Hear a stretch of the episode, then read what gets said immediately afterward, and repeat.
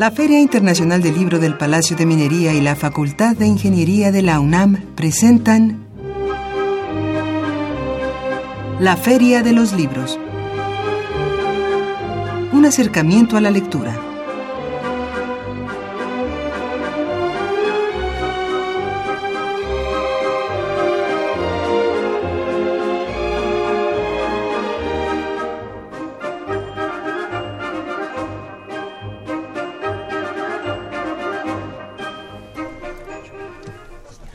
Amigos, muy buenas tardes. Estamos en la Feria de los Libros, hoy lunes 5 de septiembre del 2016. Los saludamos con el gusto de siempre en los controles técnicos Socorro Montes, Miriam Trejo Rodríguez en la producción, Marco Lubián en los teléfonos. Listo nuestro amigo Marco Lubián para recibir sus mensajes a través de nuestro teléfono el 55 36 89 89 y aquí en la cabina de conducción los saludamos Salvador Ponce y Arfaxado Ortiz. Hola Salvador, muy buenas tardes. Hola, muy buenas tardes. Te saludo a ti y al público que nos escucha. Así es, amigos, tendremos mucho que ofrecerles en los próximos minutos, pero vamos recordando nuevamente nuestras vías de comunicación, nuestro teléfono, Salvador. Nuestro teléfono en cabina es 5536-8989. Así es, también estamos en Twitter, ahí somos arroba ferialibros y si gustan seguirme, aparezco como Arfaxad Ortiz y también de una vez menciono la cuenta de Twitter de nuestros invitados, arroba Mirlo Ediciones. Con ellos estaremos platicando en unos momentos más, pero también nos pueden escuchar a través de el Internet en www.radiounam.unam.mx. Ahí transmisión en vivo y en directo, pero si gustan escuchar programas anteriores de la Feria de los Libros, lo pueden hacer en www.radiopodcast.unam.mx y también tenemos nuestro correo. Nuestro correo es laferiadeloslibros@gmail.com. Así es, todas estas vías de comunicación, amigos, para que precisamente se comuniquen aquí en la Feria de los Libros y Salvador nos dirá quiénes son nuestros invitados de el día de hoy. Esta tarde charlaremos sobre el sello editorial Mirlo y para ello nos acompañan en cabina Alejandro Sordo, curador de arte, eh, Yael Leal y Juan Pablo Tobar, editores de esta editorial. Así es, también tendremos nuestras notas de pie de página con novedades editoriales para esta semana, así que amigos preparen pluma y papel y tendremos recomendaciones de cartelera de actividades en torno al libro y la lectura, todo esto en la Feria de los Libros. Y claro, como es una muy buena costumbre, cada lunes tenemos libros de obsequio para ustedes amigos, pero siempre con una pregunta. Y Salvador nos dirá cuál es la pregunta para que los primeros que respondan a través del teléfono o a través del Twitter puedan ganarse algunos de estos libros. Salvador. ¿Qué beneficios aporta la combinación de pintura y literatura en la edición de libros? Esa es nuestra pregunta, amigos. ¿Qué beneficios aporta la combinación de pintura y literatura en la edición de libros? Y por la vía del teléfono se van dos ejemplares de El Teatro del Engaño de Manuel Stills, editorial Grijalvo, y un ejemplar de La Maña de Edgar Morín, editorial Debate, pero las cortesías de nuestros amigos de Ediciones Mirlo, Mirlo Ediciones, se van por Twitter y Salvador nos dice cuáles son estas cortesías de nuestros amigos de Mirlo Ediciones. Un ejemplar de El Gran Gatsby de Scott Fitzgerald, traducción visual de Javier Areán y prólogo de Gerardo de la Torre. Además, un ejemplar de Dublineses de James Joyce, traducción visual de Luis Argudín, prólogo de René Avilés Favila y traducción de Marina Mena. Y por último, un ejemplar de La muerte en Venecia de Thomas Mann, traducción visual de Antonio Luquín y prólogo de Álvaro Fernández Reyes. Así es, ahí está la pregunta, amigos. Nuestro teléfono 55 36 89 89, nuestro Twitter arroba Libros. Los primeros que respondan esta pregunta podrán llevarse alguno de estos obsequios. Y pues vamos a nuestra primera pausa, nuestra primera cápsula de notas de pie de página, nuestra primera novedad editorial, para ya regresar con nuestros amigos de Mirlo Ediciones y la entrevista. Así que vamos a esta pausa y regresamos con más aquí en la Feria de los Libros.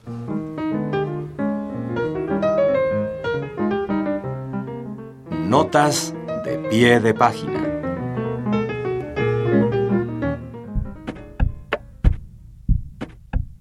Ediciones Circa.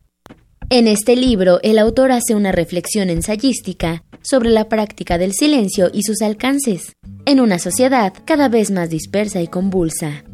En 49 breves capítulos, el lector podrá encontrar una síntesis testimonial sobre la práctica del silencio, partiendo de una concepción filosófica y experiencial que se nutre del dominio del autor sobre distintos temas de la naturaleza humana, la historia y la filosofía.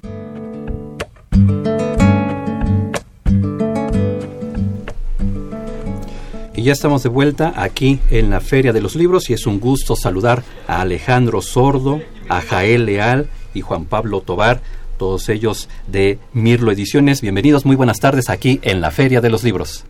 Gracias. Gracias, buenas tardes.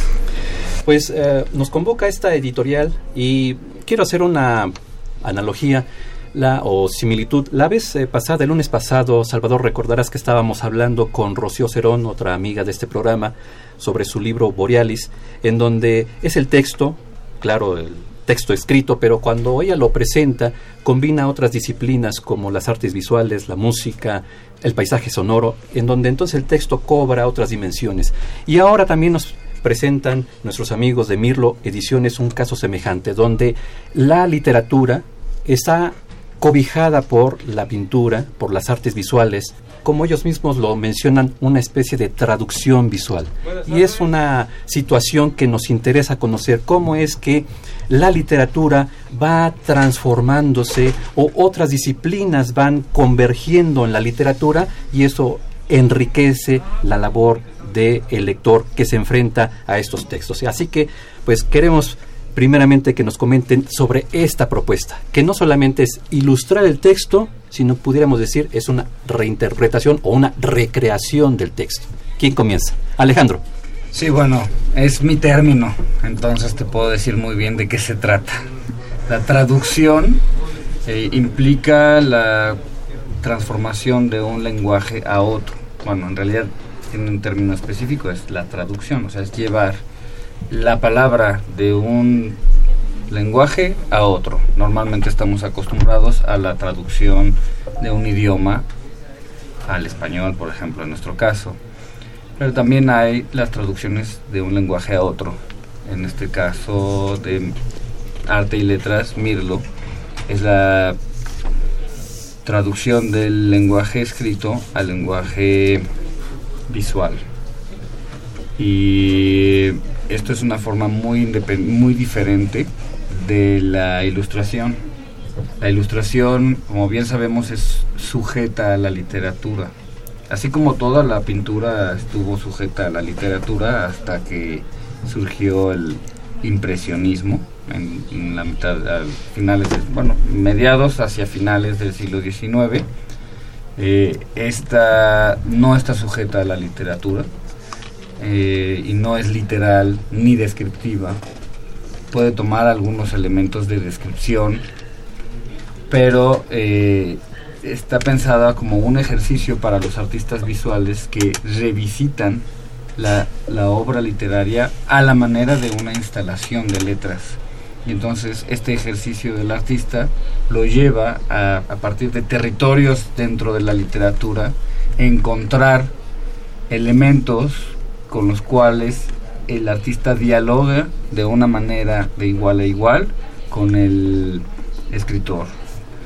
Y de esta manera vamos transitando por las imágenes de los libros, cada uno es muy diferente porque los artistas son completamente diferentes uno de otro.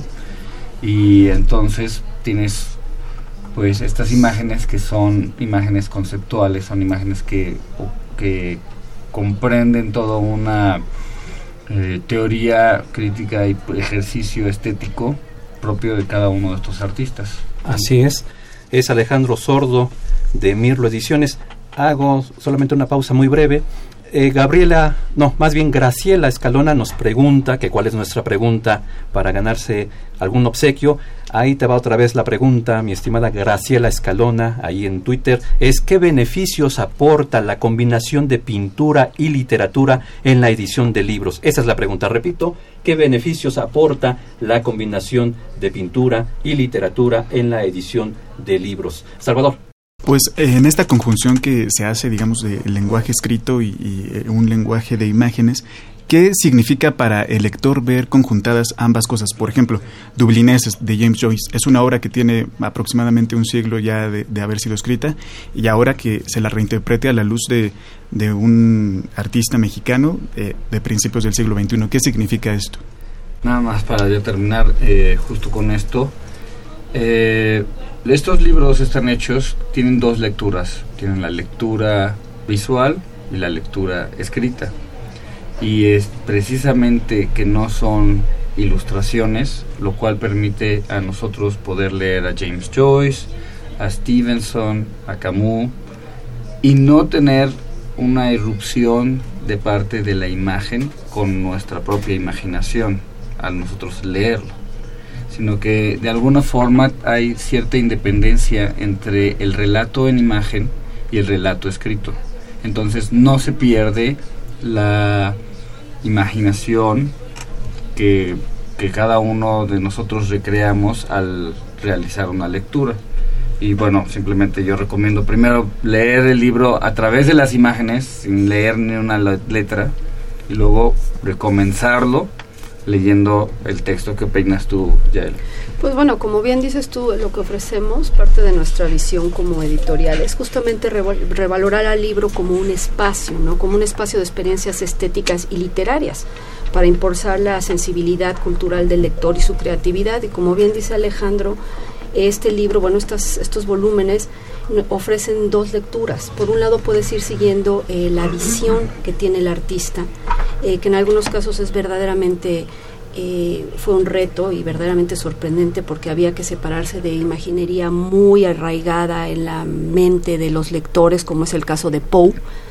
Y bueno, ver lo que hizo el artista eh, para, en esta reinterpretación es verdaderamente fantástico. Y justamente eso es una de nuestras apuestas como, como sello editorial, ofrecer productos de calidad y además es un quehacer que eh, buscamos explorar diferentes formatos para presentar la obra de sí, de autores imprescindibles de las letras, pero desde un vínculo especial, en el caso de arte y letras, con la, con la pintura, literatura y pintura. También tenemos este rescates literarios de, clásicos y obras, sí, de autores muy conocidos como puede ser Thomas Mann y con obras eh, poco producidas. Eh, tenemos El elegido por ahí proyectado. Tenemos eh, a Efibris de Theodore Fontane, que son las cartas de las cartas de Vita Sackville West y Virginia Woolf, que no están traducidas al español, o bien de la literatura eh, oriental de la japonesa eh, Indigno de ser humano del gran Osamu Dazai, que no está traducido al español. Todas son traducciones directas del idioma y bueno, eh, es, es lo que tenemos nosotros pensados en la creación de este catálogo. Muy bien, y bueno, Agregando un poco, bueno, yo como vengo de las, las artes visuales, la, mm, la postura desde mi punto de vista como curador es hacer un ejercicio desde las artes visuales, es decir, es un reto para los artistas poder dialogar, atreverse a realizar un trabajo a partir de esta pues eh, comunicación con la literatura y tiene un doble valor esta colección Arte y Letras de Mirlo, puesto que aparte de tener excelentes artistas que hicieron un trabajo del arte propio del ejercicio contemporáneo del arte, al mismo tiempo las traducciones se realizaron de nueva cuenta, una traducción contemporánea que le da el valor de, aparte de que eh, tiene una traducción visual, hay unas imágenes conceptuales que los acompañan y al mismo tiempo estimula la parte pues de la estética visual, la parte literaria, son dos bellas artes conjugadas, es, es una traducción excelente. Se ha puesto mucho cuidado en la traducción de idioma también. Así es. Y Está muy callado nuestro invitado Juan Pablo Voy a lanzar una pregunta, espero que me la pueda responder.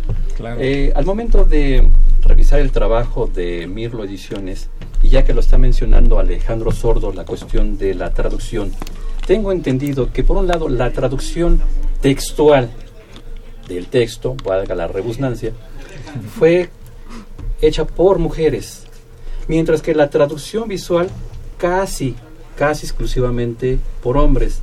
No sé si fue una cuestión fortuita que se fue dando, pero me interesó mucho ese dato, cómo ah, el lenguaje se fue del lado femenino y las imágenes del lado masculino dicen que los hombres somos muy visuales. Nunca he entendido a qué se refieren. Yo que soy hombre y tengo 40 años de experiencia de ser hombre, nunca he entendido ese concepto, pero en fin, estaba, yo diciendo. Entonces, la traducción del texto por mujeres, la traducción visual por hombres.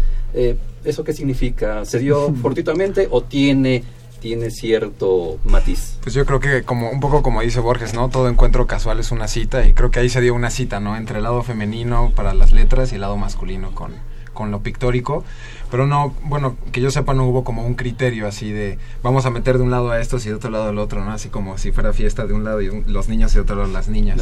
no, simplemente como que se fue dando de esa forma la relación entre, entre, las, entre la editorial y los traductores y los pintores, ¿no? En el caso Alejandro fue el que, el que seleccionó a los pintores y pues a nosotros lo que nos interesa mucho es que también la gente conozca este sello y que es un esfuerzo sobre todo mexicano 100%. Todos nuestros colaboradores son mexicanos, todos nuestros editores, distribución, o sea, toda la gente, este, correctores de estilo, eh, las imprentas también estamos tirando todo aquí en México. Entonces también queremos que el público sepa que Mirlo tiene un esfuerzo este, editorial 100% mexicano, que Arte y Letras no es la única colección que tenemos, también tenemos otra, otra colección que se llama Tinta Viva, que la apuesta de Tinta Viva es ediciones este, pasta blanda, traducción íntegra, directa, con un prólogo, un prólogo que acompañe muy bien la lectura, ¿no? Que cada, bueno, cada prologuista siempre tratamos de, guiarlo, ¿no? Acerca de los criterios editoriales que queremos, pero siempre le damos este, rienda suelta, ¿no? Para que él también se desprenda con la obra y con el cariño que ellos tienen también en la obra.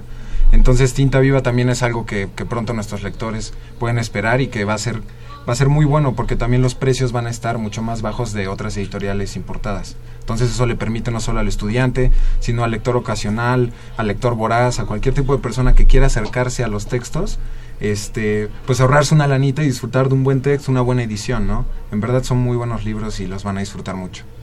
Bueno, nos está compartiendo Mirlo Ediciones Alejandro.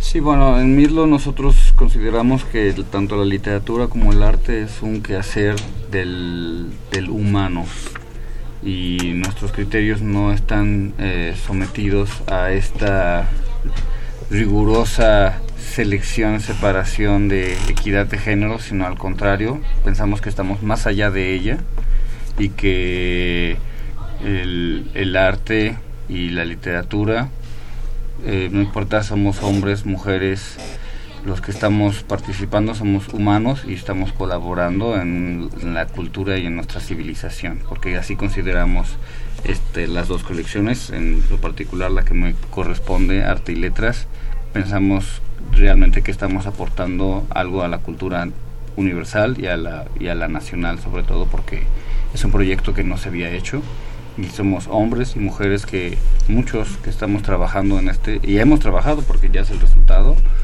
y no tenemos esta idea políticamente correcta eh, gubernamental sobre cuántos hombres cuántas mujeres. Más que nada es quién lo hace y por qué es su por qué es una buena traductora eh, del lingüista o porque es un buen artista y conjuga bien en un diálogo con tal o cual escritor. Así es, Salvador.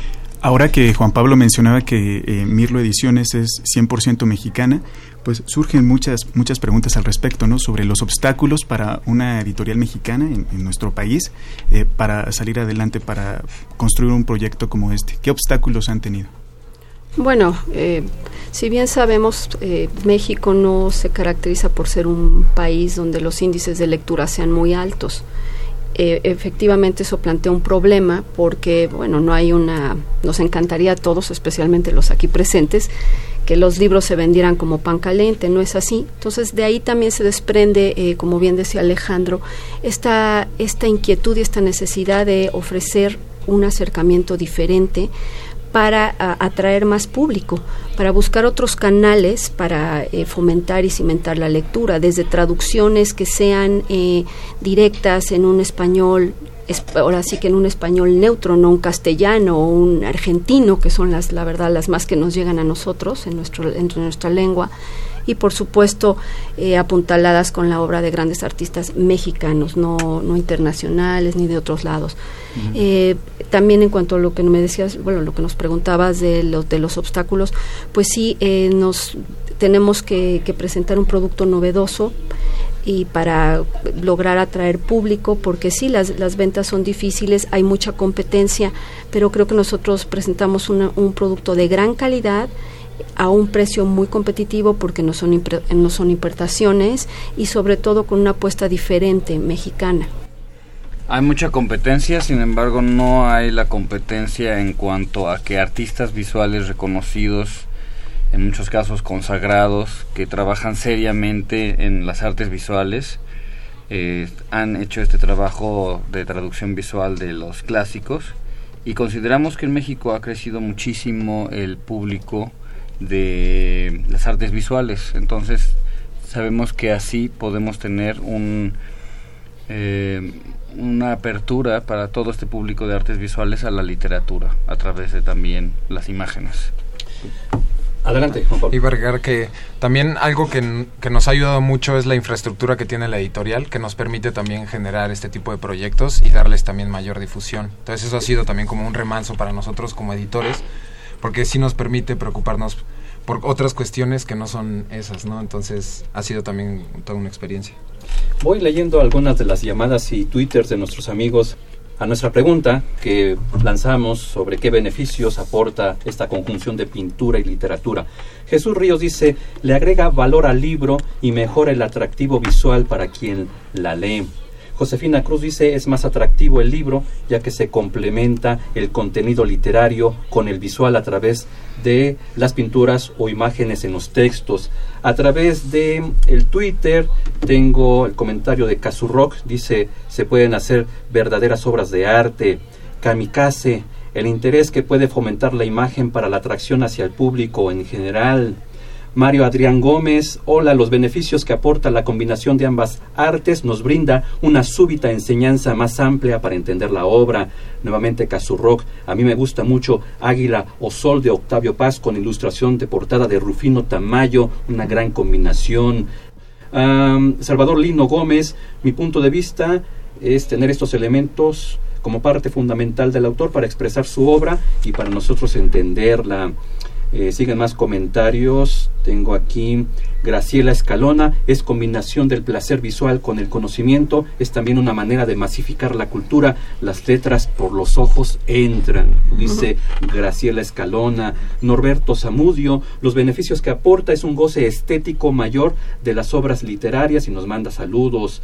También, nuevamente, Graciela Escalona nos manda una pregunta o les manda una pregunta. Dice, ¿qué tan fieles son las traducciones? Mucho del significado corre riesgo de perderse en la traducción también ella misma comenta, antes se vendían folletines tipo cómic donde se acercaban los gran, las grandes historias a la gente como editorial era, dice ella. Y dice Mario Adrián Gómez, un lujo los invitados de esta tarde. Pues muchas gracias, Mario. Algunas de las preguntas, comentarios de nuestros amigos. Alejandro. una rápidamente. Eh, este tipo de viñetas como mm, narrativa visual, que se llama novelas gráficas, que eh, en algún tiempo sacó Era, eh, es un ejercicio completamente distinto que estos arte y letras, puesto que esto tiene el texto completo y en una traducción que precisamente no, no pierde el significado. Ahorita van a, ahondar más en esto, puesto que no es literal.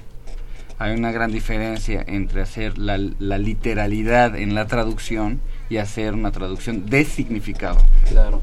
Brevemente, porque estamos a punto de cerrar, sí, por supuesto. Bueno, eh, eh, contestando la pregunta de, la radio escucha, pues toda creación, toda traducción es un proceso de transcreación. Es decir, ahí está el, el famosísimo traductore traditore, ¿no? Pero eh, evidentemente el oficio de traductor es justamente hacer esta reinterpretación de la obra, porque es una reinterpretación, evidentemente el lenguaje es un código, como es la pintura, cada arte y hacerla eh, plasmar lo más fiel posible al estilo y al sentido y, e incluso como los dublineses al, al, a esta eh, sublime visión que tuvo el artista en su momento para crearlo. Eso es lo que nos da una buena traducción. Y bueno, hay casos como el de Marguerite Yourcenar, por ejemplo, que fue Julio Cortázar quien la hizo grande en español, ¿no? Eh, es, es, un, es un binomio, es una sinergia entre el traductor y el autor y es un proceso eh, increíble que siempre justamente en nuestra labor editorial cuidamos muchísimo para que no se pierda la esencia del autor, pero también eh, la visión del traductor aporte. Claro. Para cerrar, presentación de Mirlo Ediciones. Exactamente. Los invitamos a la presentación es el jueves 22 de septiembre a las 19 horas en la librería Rosario Castellanos. Es del Gran Gatsby, va a estar Javier Areán y nuestro equipo aquí Alejandro, Jael y yo. Esperemos que puedan acompañarnos. 22 de septiembre a las 19 horas. 19 horas lo estaremos mencionando en nuestras redes. Alejandro, Jael, Juan Pablo Tobar, un gusto que hayan estado aquí en la Feria de los Libros. Muchas, Muchas gracias. gracias. Pues ya nos vamos, Salvador. Mucho gusto, eh, la próxima vez estaremos aquí. Claro que sí. Agradezco a Leslie Terrones por la elaboración del guion y la coordinación de invitados, a Miriam Trejo en la producción, a Araceli Madrigal y Montserrat Rosas, las voces de nuestras cápsulas, a Marco Lubiana en los teléfonos, en estos momentos a don Humberto Sánchez Castrejón en los controles técnicos. Mi nombre es Arfaxado Ortiz y tenemos una cita el próximo lunes en la Feria de los Libros, 2 de la tarde, Radio UNAM 860 de amplitud modulada. Y mientras tanto recuerden que leer es estar vivo. Muy buenas tardes amigos Radio Escuchas, es un placer saludarlos este lunes en un programa más de la Feria de los Libros para invitarlos a algunas de las mejores actividades culturales para esta semana. Mañana martes 6 de septiembre a las 19 horas, Martín Coan presenta su más reciente libro que se titula Fuera de lugar. Acompañarán al autor Vicente Alfonso y Mónica Maristain. La cita es en el Centro de Creación Literaria Javier Villaurrutia, que se ubica en Avenida Nuevo León, número 91, Colonia Condesa. La entrada es libre. Además, se presentará el libro La otra Iliada de Ethel Krause.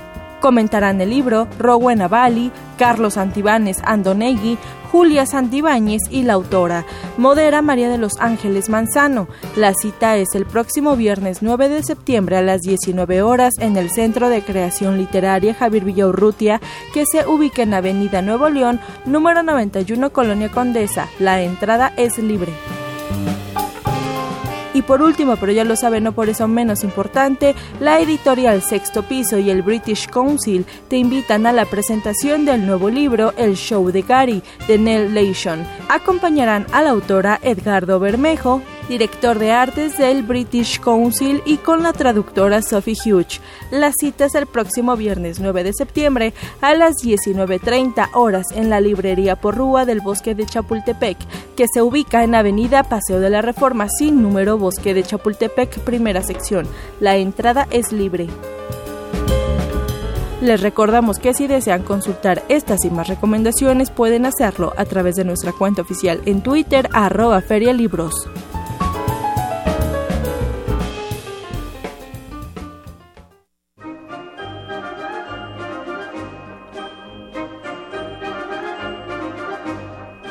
La Feria de los Libros. Un programa de la Feria Internacional del Libro del Palacio de Minería que organiza la Facultad de Ingeniería en coproducción con Radio UNAM. Idea original Fernando Macotela.